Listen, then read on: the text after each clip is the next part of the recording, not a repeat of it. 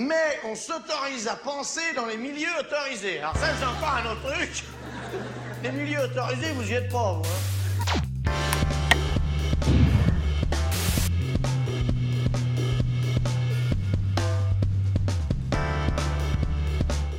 Défaire le racisme, affronter le fascisme.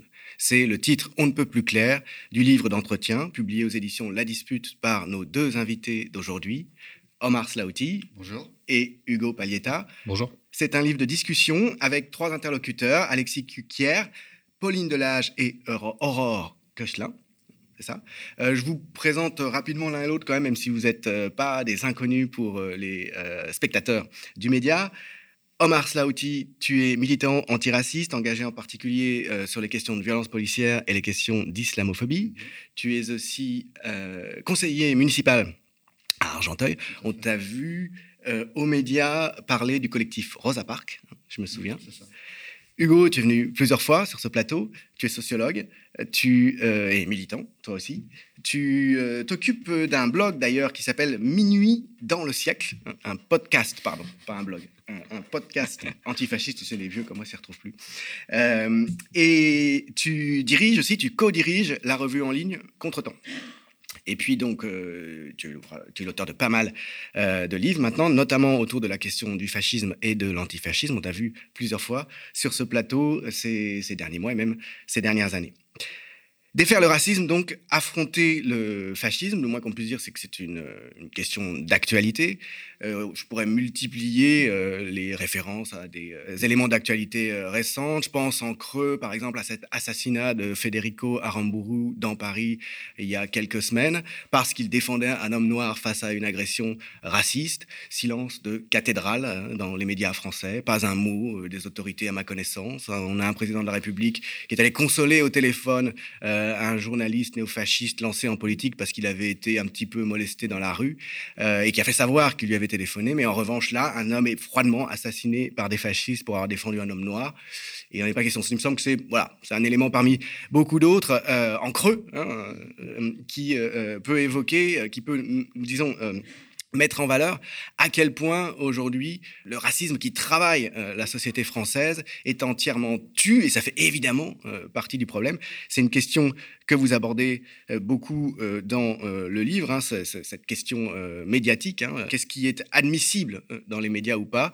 Vous parlez notamment du moment important où Jean-Marie Le Pen est arrivé sur les plateaux euh, en 1984 euh, et rappelé au passage que deux ans avant, un- une lettre du président François Mitterrand à Antenne 2 avait demandé à ce qu'il soit reçu. Parce qu'à cette époque-là, on ne laissait pas la parole aux gens comme ça. Euh, il y avait des choses qu'on n'admettait pas euh, et qu'on ne laissait pas dire.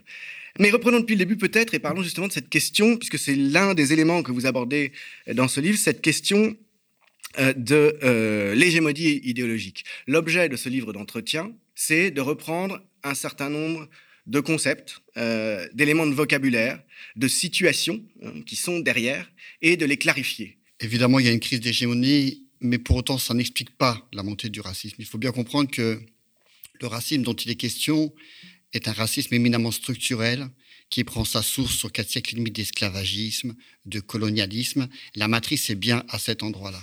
Et ça structure de part en part la société. Alors, dans l'histoire, évidemment, euh, qui est euh, celle de la France impérialiste, il y a des moments plus ou moins forts. Il y a des moments où cette expression du racisme institutionnel, de ce racisme d'État, comme on dit, on y reviendra sans doute dans la conversation, prend toute sa place. Et a fortiori, lorsqu'il y a des crises multiples qui sont traversées aujourd'hui par tous et toutes celles qui vivent en France. Une crise sociale, une crise économique, euh, une crise qui sanitaire, qui n'est pas loin non plus de tous les scandales écologiques auxquels nous assistons aujourd'hui, et une crise institutionnelle qui est évidemment, d'un certain point de vue, la conséquence de tout ça. C'est-à-dire que ceux et celles qui nous gouvernent ont fini par perdre en réalité eh bien, toute prétention de gouverner pour beaucoup de ceux et celles qui sont gouvernés.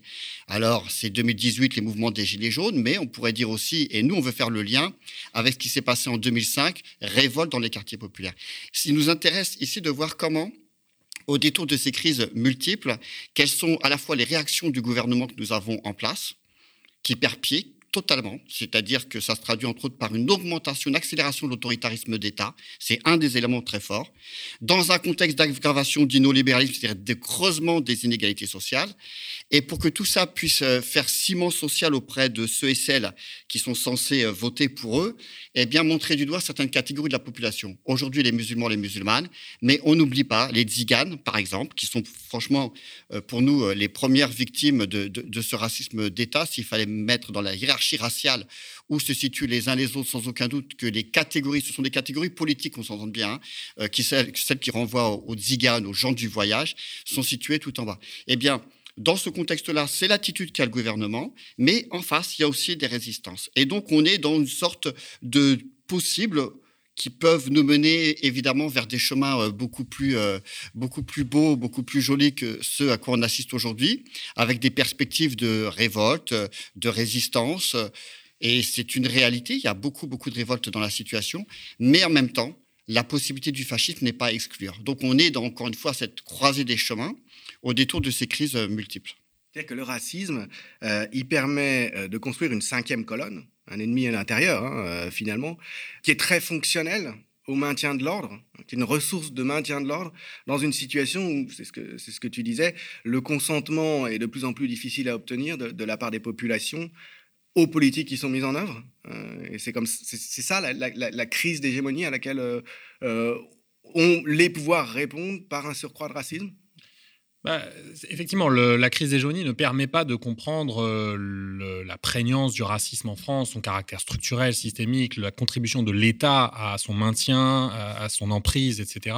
Mais par contre, euh, il permet de comprendre l'intensification du, racisme euh, que, l'on mesure en fait à travers près de 20 ans de lois, de décrets, de circulaires ciblant les exilés, les migrants, ce qu'on appelle les migrants et les migrantes, les musulmans et les musulmanes, les Roms, etc. C'est-à-dire que y a, y a à la fois euh, cette prégnance historiquement constituée au fil des siècles et qui explique que cette arme du racisme, de la xénophobie, de la homophobie, de la nécrophobie, etc., est immédiatement disponible pour euh, la classe politique, pour les gouvernements, euh, et, efficace d'une certaine manière, parce que sinon on ne comprendrait rien au fait que euh, l'extrême droite est à, je ne sais pas, 35 quasiment 35%, en tout cas annoncé au premier tour, que la droite extrême et raciste de, de Pécresse, si on ajoute, voilà, si on ajoute, si on met tout ça bout à bout, de fait, les racistes en politique et ceux qui défendent explicitement des politiques racistes sont très très puissants. Donc ça montre qu'il y a une efficacité de cette arme du racisme dans le champ politique, malgré tout.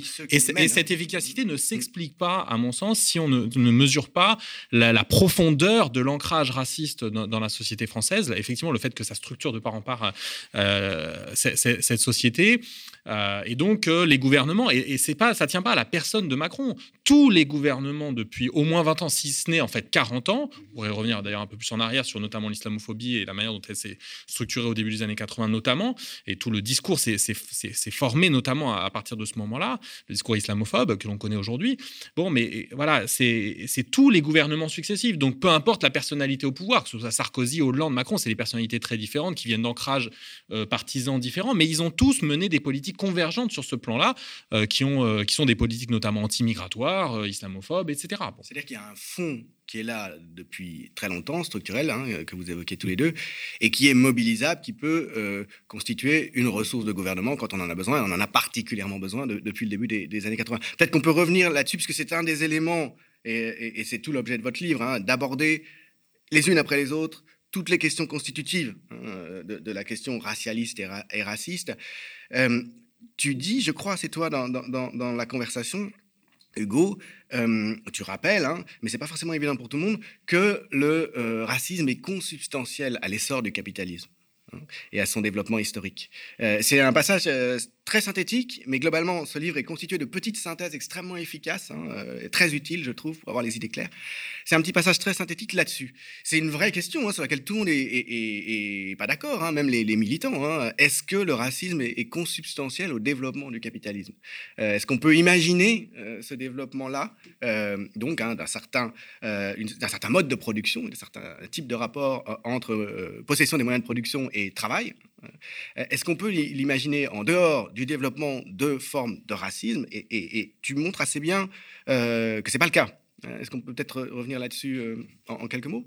Alors, il y a plusieurs éléments, mais il y a des éléments historiques sur notamment le rôle joué par l'esclavage et le, ce qu'on appelle le commerce triangulaire dans l'émergence du, capitalisme et, euh, notamment euh, euh, de, rapports de, production capitaliste dans les pays du Nord global, la France, l'Angleterre notamment, et, le rôle que ça joue par ailleurs dans, aux États-Unis. On peut encore dire que ça, c'est circonstanciel.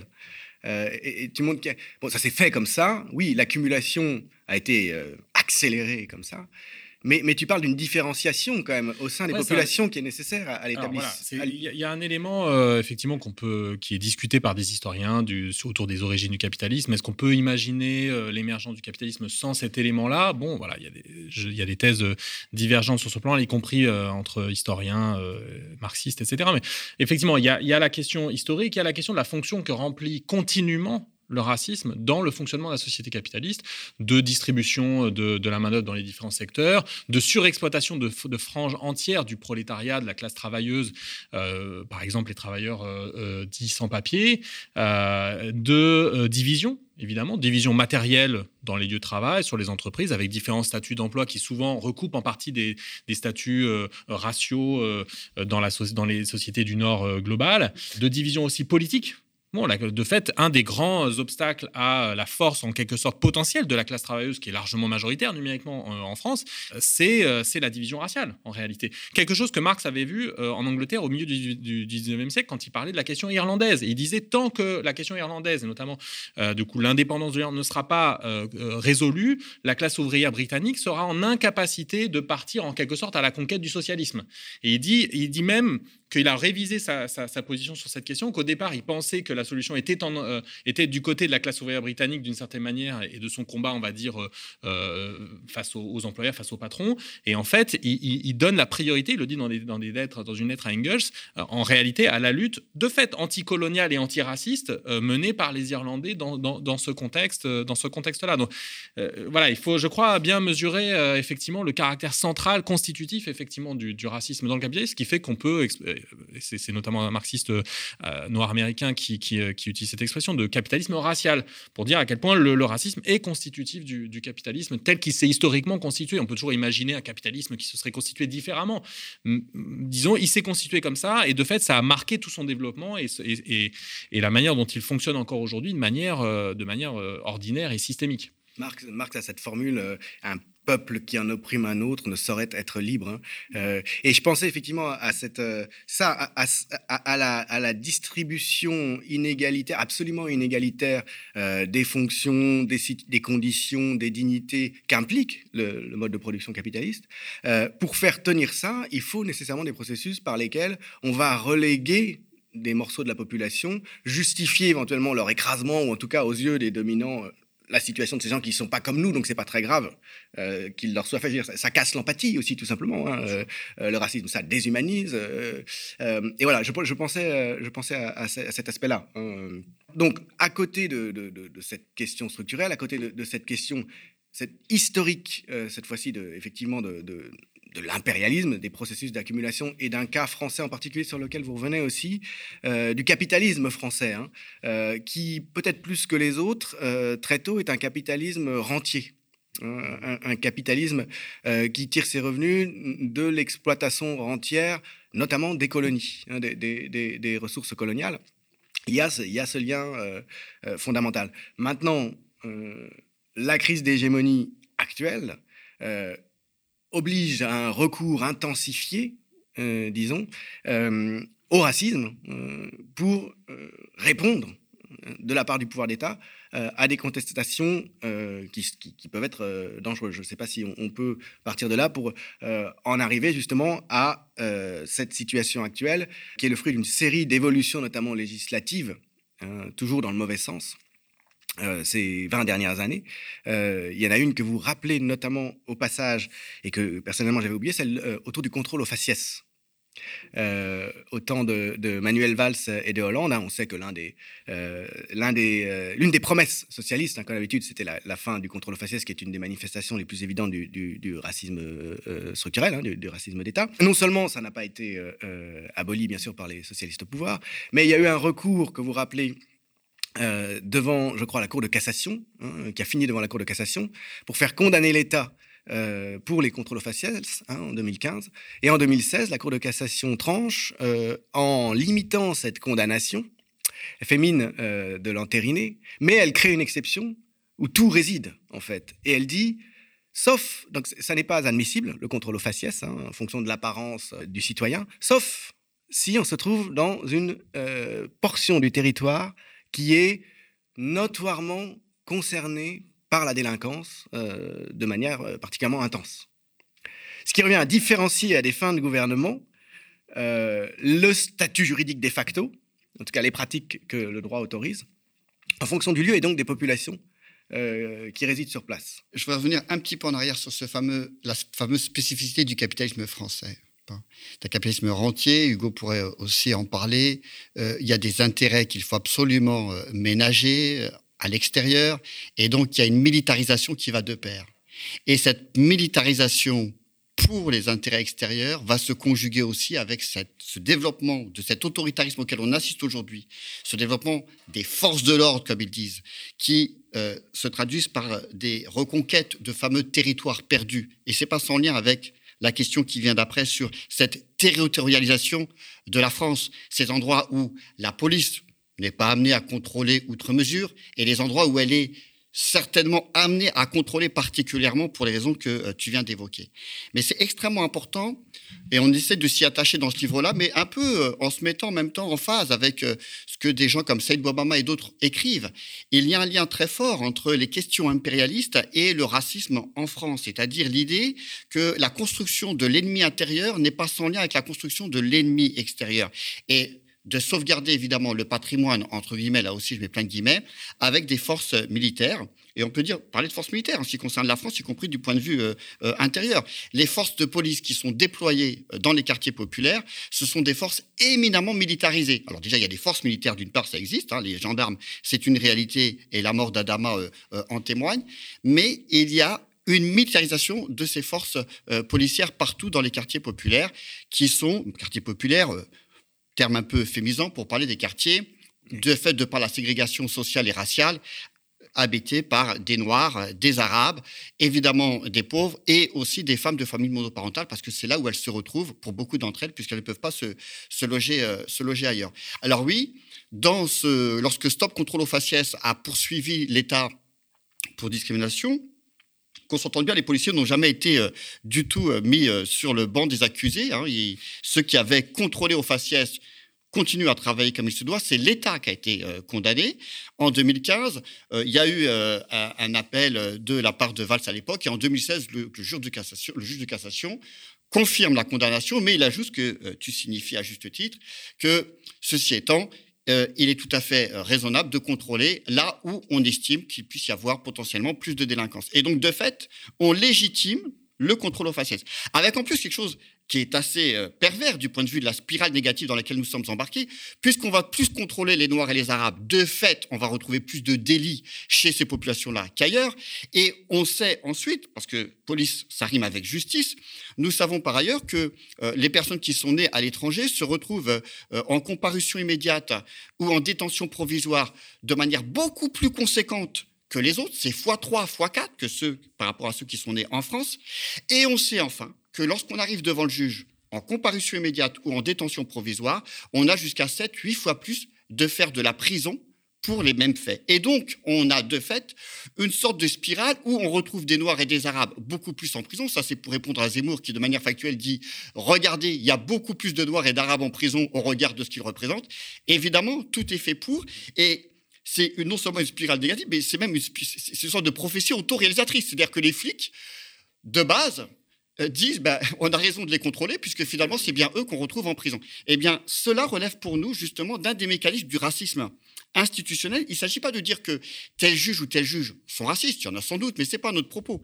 Mais de voir comment une institution telle que la justice peut produire une discrimination raciale à partir de ce type de procédé, racisme institutionnel qui n'est pas propre à la France, qui est propre à tous les pays où il y a bien évidemment, aux États-Unis en particulier, puisque c'est de là d'où émane ce concept. Mais qu'on s'entende bien, il y a des concepts, mais c'est pas fait pour voler euh, de manière stratosphérique, c'est simplement pour décrire certaines réalités qui sont les nôtres dans les quartiers populaires. Et si je dis ça, parce que c'est très important de le dire, c'est que les résistances dans les quartiers populaires, c'est d'abord par ceux et celles qui y vivent, et sans qu'ils fabriquent, qu'ils produisent des concepts en tant que tels, ça fait un paquet de temps et d'années qu'ils disent qu'il y a des contrôles au faciès. Il a fallu qu'il y ait des enquêtes, des, enquêtes menées par euh, deux sociologues en particulier, mais plus d'autres après, pour pouvoir, entre guillemets, objectiver la situation. Mais ça en dit long sur l'invisibilisation, sur euh, comment on silencie finalement les premières victimes euh, du racisme dans ce pays-là au moment donc de cette affaire euh, en 2015 euh, de la plainte pour contrôle au faciès, c'est la gauche qui est au gouvernement, hein, enfin censément la gauche.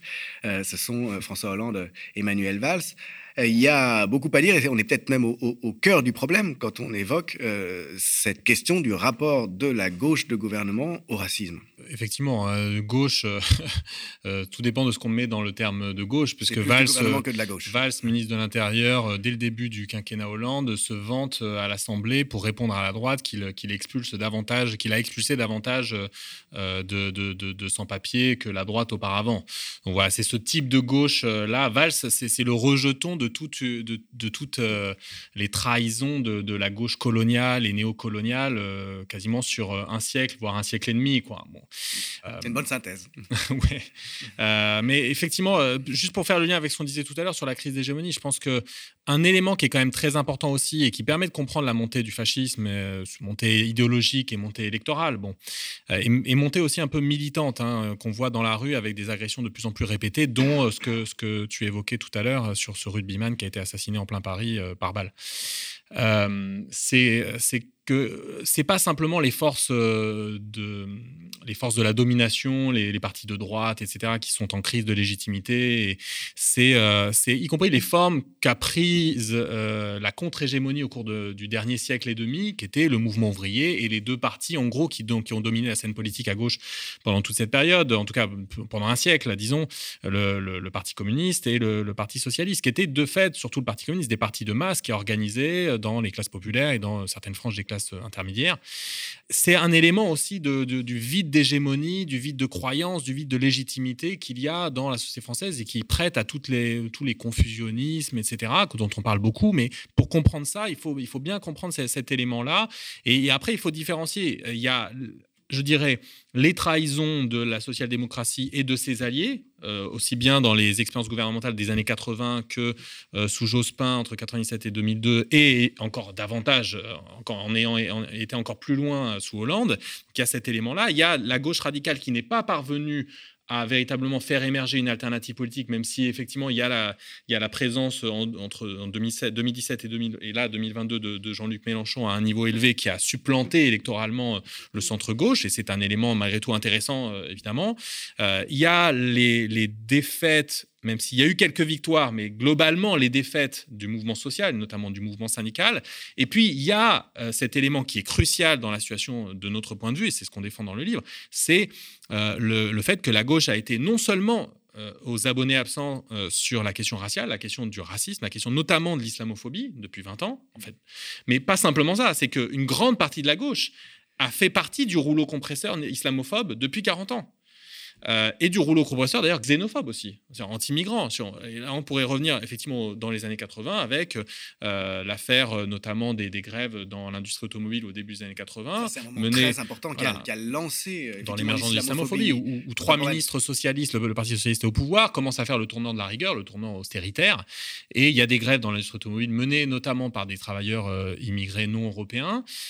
et il y a trois ministres socialistes, Mauroy, Defer et Auroux, des ministres importants Hein, qui, tiennent des discours profondément islamophobes, xénophobes, on y revient dans, le livre. Euh, donc il y a cet élément-là. Et au même moment, le PC tient, euh, à la fois, mène des, politiques racistes dans, plusieurs villes euh, qu'il dirige et tient des discours racistes, xénophobes, anti-migrants sous la, à travers Georges Marchais, le principal dirigeant du, Parti communiste. Une lettre de Georges Marchais au recteur de la mosquée de Paris en juin 81 qui est absolument effarante. effarante. Et qui est, qui est, citée très régulièrement par l'extrême droite. Et ils ont raison, de leur point de vue, c'est très opportun pour eux de, de, dire nous ne faisons que dire ce que disait Georges Marchais il y a 40 ans. Il dit la, la présence. en plus, il s'adresse au recteur de la mosquée de Paris pour dire la présence de 4 millions et demi de travailleurs immigrés euh, pose aujourd'hui de graves problèmes en France. donc c'est effectivement. Euh, il dit il faut stopper, il faut stopper l'immigration non simplement clandestine, dite clandestine. Je reprends pas ce mot à mon compte, mais l'immigration officielle, c'est l'immigration tout court. Il dit il faut stopper l'immigration tout court. C'est le secrétaire général à ce moment-là du Parti communiste français qui dit ça. Donc, si vous voulez, évidemment, le PC, entre-temps, est revenu sur ce type de position, même s'ils ont une politique euh, qu'on peut discuter sur différents points, etc. Mais, euh, mais en tout cas, il y a eu un moment fondateur dans lequel la gauche, c'est pas simplement qu'ils n'ont pas été présents, qu'ils n'ont pas été efficaces, qu'ils n'ont pas su. Ils ont participé à ce moment-là, le PS et le PC, au rouleau compresseur qui était en train de se constituer sur euh, anti-migrants et, et anti-musulmans. voilà. Et alors, cet euh, état de fait, hein, euh, donc, euh, dont la gauche est très largement responsable, on le voit, et, très tôt, c'est ce qui explique qu'une manifestation comme celle qui a eu lieu le 10 novembre 2019, et qui est une victoire, à mon sens, qui est parmi les peu nombreuses victoires dont on peut faire état de, ces 20 dernières années, cette manifestation contre l'islamophobie qui donne un nom à ce contre quoi il faut lutter, qui réunit dans la rue les premiers concernés et la gauche, en tout cas une bonne partie de la gauche, euh, qui assume euh, ce combat, hein, qui assume d'être aux côtés des concernés, ça a déclenché une espèce de fureur médiatique et politique euh, régulièrement. Il est reproché à ceux qui ont participé à cette manifestation à gauche, et notamment à l'Union populaire et à la France insoumise, d'y avoir participé euh, vraiment comme un élément évident. Quoi. C'est quelque chose d'absolument inadmissible, alors que c'est une manifestation qui est au contraire profondément euh, dans son objet, dans la tradition, disons, de, de, de, la gauche, de, la vraie gauche. Peut-être qu'on peut revenir un peu là-dessus. Bah, la tradition, je ne sais pas, parce que même là-dessus, il y a encore des questions on est quelques-uns, quelques-unes à penser que dans euh, le CV de la gauche, la dimension colonialiste et raciste euh, en fait partie, est partie prenante. Et donc, ça ne nous étonne pas, en effet, qu'en 83, pour reprendre cet exemple-là, mais qui est, selon euh, Abdelali Ajat et Marwan Mohamed, l'acte inaugural de l'islamophobie en France post-colonialisme, où des ouvriers sont en grève sur des revendications euh, évidemment ouvrières et s'y raccrochent évidemment un ensemble de revendications qui relèvent de la dignité euh, euh, liée au fait que quand on est musulman, on aimerait avoir des horaires aménagés pour la prière, etc., etc., des salles de prière, des choses qui existaient par ailleurs, il n'y avait strictement aucun problème. Mais pour pouvoir délégitimer, et c'est ça qui est la stratégie, pour pouvoir délégitimer les revendications, pour pouvoir découper ces personnes arabes musulmane du reste de la population, il faut absolument euh, invoquer euh, le diable chiite, euh, l'islamisme radical, pour pouvoir les montrer du doigt et potentiellement comme des ennemis de l'intérieur. Et c'est ce que n'hésite pas à faire Pierre Mauroy et Gaston de faire. Et, évidemment, sans trop se forcer par ailleurs, encore une fois, parce que les relents coloniaux sont toujours présents. Mm. C'est-à-dire que c'est même pas une trahison de la gauche en réalité, ce sont toujours des boutons pressoirs sur lesquels ils sont capables d'appuyer à tout moment pour réactiver cette machine-là. Et puis, pour faire le lien maintenant avec la question que, tu poses, ou du moins le, propos que tu soulèves, la, manifestation, la belle manifestation du 10 novembre 2019, euh, elle fait suite à un attentat à la mosquée de Bayonne, euh, ce qui n'est tout de même pas rien. On le dira au passage, personne du gouvernement ne s'est déplacé, aucun mot qui soit à la hauteur des enjeux, contrairement aux autres. Et nous, on n'est pas dans la concurrence victimaire, simplement, on regarde de manière factuelle que le traitement à la fois médiatique, mais surtout ce qui nous intéresse ici, politique, n'est pas le même. Et de fait, ça relève pour nous de l'islam l'islamophobie d'État, et les personnes, personnalités de gauche, les partis même qui nous ont, qui, se sont retrouvés le 10 novembre 2019, nous ont rejoints. C'est très important de le dire comme ça. On n'a pas co-construit cette mobilisation. Ils ont rejoint une mobilisation de premiers premières concernés contre l'islamophobie sur des bases politiques qui étaient les nôtres, la dénonciation de l'islamophobie, y compris d'État institutionnel, etc. Et donc, euh, évidemment, euh, ça a été un grand moment un grand moment politique, mais j'ai envie de dire qu'un mot qui, peut-être n'est pas très bien compris, on essaye d'y travailler un petit peu dans le bouquin, en tout cas moi beaucoup, euh, c'est la question de la dignité. Ça a été un grand moment de dignité parce qu'on s'est retrouvé dans une sorte d'entre-soi, de victime du racisme structurel, qui est absolument nécessaire dans ces périodes-là. Alors la dignité, qu'on s'entende bien, c'est pas un objectif en soi, mais c'est un moyen extrêmement fort pour pouvoir mener les luttes ensuite en autonomie, construire son calendrier d'action, et puis faire en sorte que, euh, pour passer de l'égalité, euh, j'ai envie de dire, euh, de droit à l'égalité effective. C'est extrêmement important, parce que de fait, qu'on faut pas se raconter l'histoire, comme dirait un certain camarade, ça fait un certain nombre d'années maintenant qu'on en est à la deuxième, troisième, quatrième génération de personnes qui euh, sont, comme on dit, issus de l'immigration. Le terme n'est pas joli du tout. Ils sont français de chez français. Mais de fait, l'égalité effective n'est pas au rendez-vous, alors que sur les papiers, il devrait l'être. Pécresse a raison. Nous sommes des Français de papier de ce point de vue-là, dans le sens où il n'y a strictement rien qui se rattache du point de vue du droit effectif par rapport aux autres. Il y a encore des discriminations. Quand je dis ça, c'est un peu par provocation, mais qu'on s'entende bien. Cette idée de français de papier signifie qu'on n'est pas français comme les autres, qu'on est encore mmh. français de manière différente.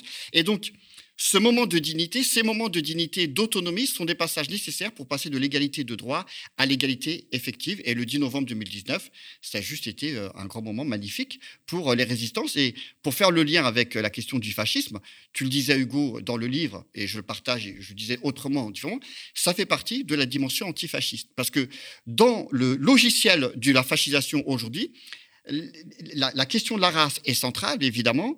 La question de l'islamophobie l'est tout autant. Et de fait, toute forme d'opposition, de résistance à la racialisation de la société, eh bien, fait partie de fait intégrante de l'antifascisme. Et c'est tout euh, le travail qu'on a essayé de faire, euh, d'articuler euh, la lutte contre le racisme et la lutte contre le fascisme au détour de, cet ouvrage. Ouais, c'est pas une manière d'annexer des mobilisations en disant en fait c'est des manifestations antifascistes, même si les gens s'y reconnaissent pas nécessairement dans ce terme d'antifascisme, c'est de dire l'antifascisme réel, tel qu'il se déploie réellement, concrètement dans la situation, et tel qu'il s'oppose à, ce rouleau compresseur de fascisation de l'État, de, tout un, secteur de la classe dominante, des élites politiques, médiatiques, l'antifascisme réel, c'est aussi ça c'est aussi les, mobilisations contre l'islamophobie euh, menées par les premiers et premières concernés, avec le soutien plus ou moins fort de, la gauche sociale et politique. C'est aussi, d'ailleurs, on, le mentionne, les, mobilisations de l'été 2020 euh, contre euh, le racisme d'État et les violences policières. Ce sont d'une certaine manière des,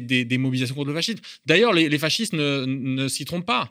au moment de la mobilisation à Place de la République l'été 2020, il y a Génération Identitaire qui fait un espèce de happening sur les toits euh, en, essayant de dénoncer le racisme anti-blanc euh, et, qui se fait déloger d'ailleurs. Mais, mais je veux dire, ils s'y trompent pas et ils ont d'une certaine manière raison. Et d'ailleurs, une grande partie du, milieu antifasciste aujourd'hui, c'était pas forcément naturel, évident, il y a 15, euh, 20 ans, etc., se retrouve en général dans les luttes, pour en tout cas une partie du mouvement antifasciste, dans les luttes contre l'islamophobie et contre les violences policières, s'y retrouvent de manière assez active. Peut-être pas assez, peut-être ça, on peut discuter, hein, mais, mais là, notamment chez. Il y a des choses qui se sont débloquées d'ailleurs chez les nouvelles générations militantes euh, qui, qui se tournent vers l'antifascisme dans leur rapport à la question raciale. On n'a pas exactement, pour ceux qui ont un peu de mémoire militante, les mêmes discussions, les mêmes débats. Il y a des débats qu'on n'a plus, justement, ou, qu'on n'a pas, alors qu'on les avait dans les organisations antifascistes il y, a, il y a 15 ans ou dans les organisations de gauche. Et on continue de les avoir d'ailleurs, y compris dans le mouvement syndical, sur l'islamophobie, etc., le terme, est-ce que. Voilà, ça, pour beaucoup de, de, militants ou de militantes antifascistes aujourd'hui, c'est pas le cas. Voilà, donc c'est la connexion, elle se fait, à mon avis, mais elle se fait pas simplement dans le livre entre l'antiracisme et l'antifascisme. Elle, se fait de, façon peut-être trop embryonnaire, pas encore assez puissante, etc. Mais elle se fait dans la, dans la réalité, dans le mouvement réel. Ça renvoie à ce lien structurel euh, de fait entre euh, fascisation et, euh, et, expression, développement du, développement du racisme. Oui, alors il y, a une phrase que je cite ces derniers temps de, l'écrivaine, euh, bah, une phrase, en tout cas un, texte de Toni Morrison euh, dans lequel, un texte très court, hein, où elle évoque les rapports entre racisme et fascisme. Alors évidemment, dans le contexte états-unien, euh, c'est des choses qu'on retrouve, y compris sous la plume d'Angela Davis, du Black Panther Party, qui a aussi développé sa propre rhétorique antifasciste et, ses propres rassemblements antifascistes à la fin des années 60, etc. Donc c'est quelque chose d'assez en réalité central dans, dans la pensée afro-américaine, la pensée politique afro-américaine. Mais il y a l'idée que euh, le, premier mécanisme de, du, fascisme par lequel il monte, par lequel il, s'enquise, par lequel il se développe, c'est cette, mécanique de production de l'ennemi intérieur. Dans le contexte états-unien, évidemment, l'ennemi intérieur, euh, depuis plusieurs siècles, c'est euh, les Noirs et les mouvements noirs en particulier, qui ont été décimés par l'État l'État fédéral états-unien, par le FBI, bon, voilà, qui, qui, ont, qui, ont, fait des assassinats, des assassinats ciblés, qui ont emprisonné très largement les dirigeants des mouvements et dirigeantes des mouvements euh, euh, noirs américains. Voilà, dans, le contexte français, on le sent bien aussi que la mécanique fondamentale et de la fascisation et de des organisations fascistes ou néofascistes, c'est l'islamophobie. Genre, c'est pas le seul, mais c'est un mécanisme absolument central. Et, d'une certaine manière, si les, organisations néofascistes ont autant monté en France au cours des 20 dernières années, c'est précisément parce que, notamment, la gauche sociale et politique a été nulle sur cette question. Nulle. La, situation ne serait absolument pas la même si nous avions réussi à mettre, par exemple, en 2003-2004, au moment où était discutée sans doute une, loi emblématique de l'islamophobie d'État, qui est la loi du 15 mars 2004, sur euh, qui interdit les signes dits ostentatoires religieux euh, à l'école, mais qui en fait cible spécifiquement les, musulmanes, en l'occurrence, et, le foulard notamment. Euh, la situation ne serait pas la même si la gauche sociale et politique avait eu une, une riposte unie euh, et, combative, radicale autour de cette question. Mais évidemment, ça pose la question de pourquoi il n'y a pas eu ça. Et, ça renvoie à ce que disait Omar sur euh, voilà, le fait qu'il y a une lame de fond colonialiste qui a imprégné toute une grande partie de la gauche, et majoritairement la gauche, en réalité. Oui, de, ce point de vue-là, on sera d'accord, elle n'a pas été simplement nulle. Elle a été justement fidèle d'un certain point de vue. Ah, non, mais on est bien d'accord, je, je rectifie, parce que je sais qu'on est d'accord, Hugo. Elle a été fidèle à elle-même, y compris euh, à, son cursus. Mais ça va même plus loin pour le Black Panther Party. C'est-à-dire que l'idée même que euh, le fascisme est déjà éminemment présent quand on est noir aux États-Unis, alors qu'il n'a pas atteint en tant que tel d'autres catégories de la population. Dans le processus de fascisation, qui est un processus extrêmement complexe, complexe dont Ludivine Bantini et Hugo Paletta ont, écrit euh, un bouquin là-dessus, euh, Hugo précédemment sur euh, le, danger Le Pen. C'est un processus extrêmement dynamique, mais il faut bien comprendre que dans cette dynamique, il se conjugue de manière différente selon la latitude, pour parler des quartiers, selon les couleurs de peau, selon la dimension genrée.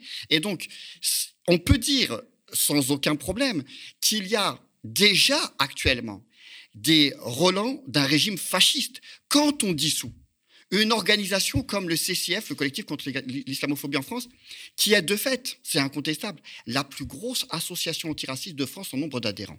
Une association de juristes qui ne fait que, et certains leur ont beaucoup reproché le fameux que, qui ne fait que aller chercher euh, les affaires, les judiciariser et essayer de gagner au niveau euh, du tribunal sans obligatoirement être la pointe avancée des résistances contre l'islamophobie sur d'autres champs, d'autres espaces sociaux. Bref, on dissout le CCIF, on dissout la CRI, on ferme euh, une maison d'édition, on casse environ 4000 portes. 4000 portes sont fracturées ou alors à 5 heures du matin, sont tambourinés de manière très très forte, avec une violence extrême. Et au final, on a 0,2% de personnes qui sont poursuivies éventuellement pour terrorisme, et on ne sait pas encore où ça va nous mener. C'est-à-dire que 99,8% des portes ont été fracturées, évidemment pour rien, sauf si, comme dit Darmanin, il s'agissait de donner un signal. On est là dans quelque chose qui relève du fascisme. Alors, ça ne veut pas dire que euh, le fascisme n'a pas euh, encore possibilité euh, de se développer et de déployer tout ce qu'il est capable de faire. On passe quand même du racisme d'État à l'État raciste, qui est une nuance que vous faites, hein, qui est un peu le, marqueur. entre les deux, il y a la fascisation, en quelque mm. sorte. Mais vous parlez aussi du, du saut du quantitatif au qualitatif, c'est-à-dire que les, les, mesures vont être de plus en plus intenses par un État autoritaire hein, qui, qui, vont dans le sens de l'autoritarisme et, d'une discrimination raciste, hein, mm-hmm. comme ce que tu viens de décrire. Et puis à un moment donné où c'est plus seulement de facto, plutôt en contradiction, en tout cas pas complètement en ligne avec une norme, mm-hmm. il y a un moment donné où ça va devenir la norme. Euh, je dirais. Et, ça. Et, et, où on fait un saut qualitatif et la fascisation a fait aboutir au fascisme. Euh, au régime dont tu parlais quand tu commençais là en disant. C'est ça, c'est ça. Mais qu'on comprenne bien, donc il y a des rythmes différents selon. On est à un moment, on est un moment entre peu avant l'élection présidentielle là où euh, la question se pose. Hein, de cette question, c'est peut-être ça l'enjeu. Mais bien évidemment, entre, je peux vous dire. Entre Marine Le Pen et, moi, je vous dis, sans et la droite classique, c'est peut-être entre raciste et entre racisme d'État et État raciste. Oui, mais évidemment, pour beaucoup de ceux et celles qui sont arabes, noirs, musulmans, musulmanes, ziganes, qui ont l'accent, la, bonne la, mauvaise couleur de peau, etc., il y a euh, là un moment extrêmement important. C'est-à-dire que ça va pas rigoler. Un Macron-Le Pen, euh, c'est pas n'importe quoi, y compris avec une éventualité que Le Pen puisse gagner derrière cela, sachant que tout est déjà prêt d'un point de vue législatif pour que Le Pen ait les coups des franches. Elle va faire bien sûr ses sorties de changement constitutionnel parce qu'elle veut mettre au goût du jour, euh, euh, parce qu'il y a le triptyque, hein, le grand remplacement, la remigration et le fait que l'islam n'est pas compatible avec la France. Eh ben, ça se décline pour être très concrètement, par le fait, pour Zemmour aussi, le fait de revoir la Constitution pour faire en sorte que l'accès à la française eh bien, puisse être différent, que l'accès au papier, euh, au papier, la régularisation puisse être aussi différent, la discrimination à l'embauche, la discrimination la préférence nationale. C'est tout ça qui est aujourd'hui rendu possible par des années de néolibéralisme avec des gouvernements de gauche comme de droite. Et la loi séparatiste là-dedans, évidemment, qui elle nous fait penser à un, État raciste, puisque de fait, c'est pas la peine de nous raconter l'histoire, comme la loi de 2004, elle vise expressément les filles et les femmes qui portent un foulard. Aujourd'hui, nous en sommes là avec la loi séparatiste qui vise expressément les musulmans et les musulmanes de ce pays-là. Alors, c'est pas écrit noir sur blanc, mm. les musulmans et les musulmanes. Il y a évidemment beaucoup plus de finesse que cela, on n'en est pas encore là, mais ceci dit, dans les faits, c'est ce à quoi on assiste aujourd'hui. Alors, l'issue de, l'élection présidentielle euh, qui approche, elle va peut-être euh, répondre à cette alternative, finalement, entre, d'un côté, euh, racisme d'État qui se prolonge, qui se développe encore peut-être au besoin, ou carrément État raciste, saut qualitatif. On peut aussi imaginer un meilleur scénario. En tout cas, ça va déterminer, dans une certaine mesure, les conditions des, des mouvements de résistance dont vous parlez abondamment en faisant fond sur ce qui s'est passé ces dernières années dans le livre. Oui, alors euh, effectivement, mais dans, tous les cas, ce qui est certain, c'est qu'en termes de résistance antifasciste, il y aura la nécessité d'articuler la lutte contre tous les éléments et processus de fascisation qui, si Macron est élu, vont continuer à, s'opérer parce que tous les éléments euh, qu'on a évoqués seront encore là et les mêmes causes produisant les mêmes effets. On aura d'autres lois islamophobes, on aura une radicalisation euh, très certainement xénophobe, anti-migrants, etc. Donc il faudra être présent sur ce terrain de, de lutte pour les antifascistes, évidemment pour les antiracistes et idéalement pour l'ensemble de la gauche sociale et politique. Et il y aura évidemment, et il y a toujours dans euh, l'antifascisme, la nécessité de lutter euh, pied à pied euh, sur tous les terrains, je dirais à la fois dans le combat politico-culturel, comme dirait Gramsci, jusqu'au combat plus social dans les entreprises, par exemple, ou le combat à proprement parler politique y compris sur la scène électorale, hein, mais le combat contre les organisations néofascistes, que ce soit d'ailleurs le, le, RN et Reconquête, parce que d'une certaine manière, Reconquête euh, va sans doute nous poser de, des problèmes relativement nouveaux, en tout cas on va voir, hein, mais le FN était une organisation qui était devenue euh, très peu militante, qui n'a jamais été énormément, mais euh, notamment parce que, sans doute, parce que Ralph Front a fait le boulot dans les années 90 pour les empêcher de se développer comme organisation militante. La situation serait sans doute, d'ailleurs, aurait sans doute été bien pire si Ralph Front n'avait pas fait ce travail dans les années 90 de leur refuser le terrain, de refuser leur, banalisation, de, refuser, de les empêcher de tenir tranquillement leur rassemblement, leurs manifestations, leurs meetings, etc. Euh, mais en tout cas, voilà, Reconquête cherche à se construire manifestement davantage sur le terrain. Ils ont euh, recruté des cadres, notamment du RN et de la droite. ils vont, euh, et manifestement, ils, ils, mènent une campagne plus militante que le RN. et dans la, dans la période qui vient, ça va, ça va jouer. La loi séparatiste, quand il a fallu mobiliser contre elle, notamment avec l'article 36 qui a ressuscité l'article 24 de la loi sécurité globale qui interdisait de filmer la police. Bon. Euh, sur la loi sécurité globale, il y avait tout le monde dans la rue et c'était heureux. Il y avait un front très très large de lutte et il fallait ce front-là. Euh, il a été impossible de reconstruire contre la loi séparatiste, encore une fois, y compris quand on réinjectait un article de loi largement euh, problématique, notamment qui permet aux jeunes et aux moins jeunes des quartiers populaires de filmer la police. Alors, ceci dit, il y a des belles expériences politiques sur ces dernières années. Lorsque le comité Adama euh, avec des secteurs ouvriers, cheminots euh, et des secteurs des Gilets jaunes se retrouvent pour manifester ensemble, c'est sans aucun doute une façon de construire nos résistances antiracistes et antifascistes de demain. C'est-à-dire l'idée de rasseoir la question sociale au centre du débat et en même temps, au, centre, parce qu'il peut y avoir plusieurs centres, il n'y a aucun problème pour nous, déracialiser l'ensemble des autres questions. C'est-à-dire dire, en, gros, euh, très clairement, que ce ne sont pas les Noirs, les Arabes, les musulmans qui posent problème dans cette société-là. Et tenir les deux bouts nous semble extrêmement important. La bonne nouvelle, c'est que depuis quelques semaines, et c'est heureux, la question sociale, de fait, s'est invitée bon, dans le débat euh, des présidentielles. Donc, ça ouvre évidemment euh, des perspectives de ce point de vue-là. Et qu'on s'entende bien aussi, parce que ça aussi, c'est une bonne nouvelle.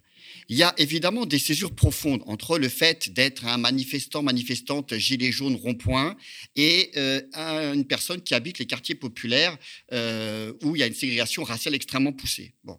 Ceci étant, le prix de l'essence, c'est le même pour nous tous. La disparition des services publics, c'est le même pour nous tous. Il y a une casse sociale, un creusement des inégalités sociales qui est une réalité patente en France, à laquelle s'ajoutent évidemment des inégalités raciales.